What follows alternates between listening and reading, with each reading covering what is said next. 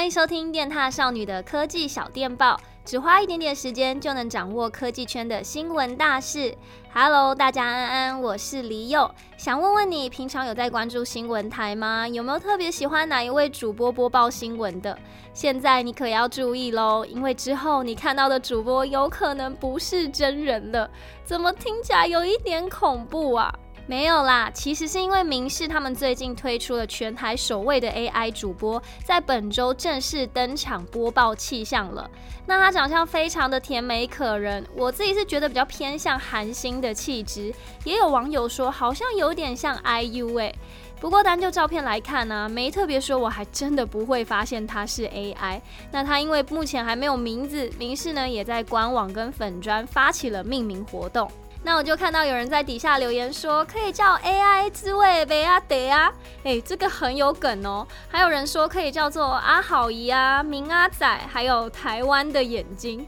最好笑的是，有人直接在底下回复说：“Hello，你已经是个成熟的 AI 了，你可以自己决定。”哇，这个留言真的快把我给笑死了。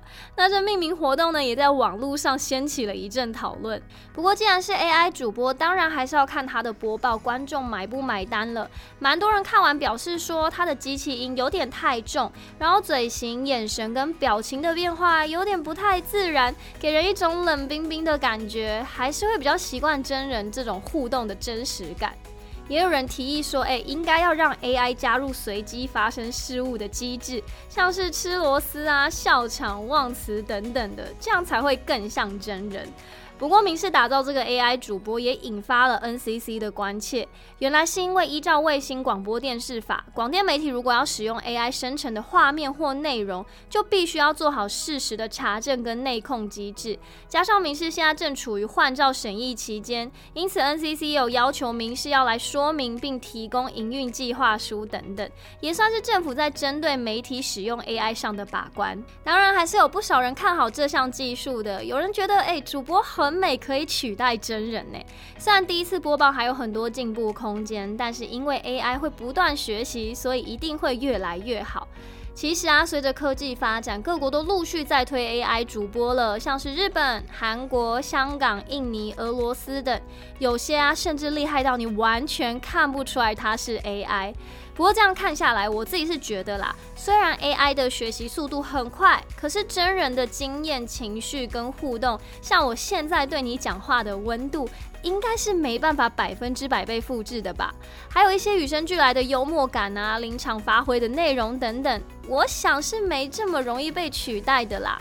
你呢？你怎么看？你支持 AI 主播吗？还是你更喜欢真人播报呢？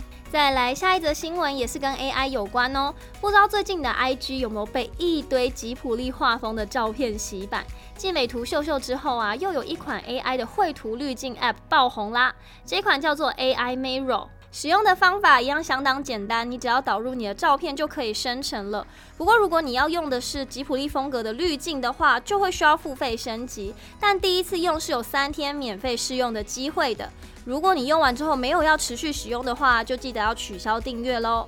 那这个滤镜叫做 Spirited Wind，选择后你只要调整照片的比例、裁切大小跟调整位置，最后决定想象力的趴数，再等待个三十秒就 OK 喽。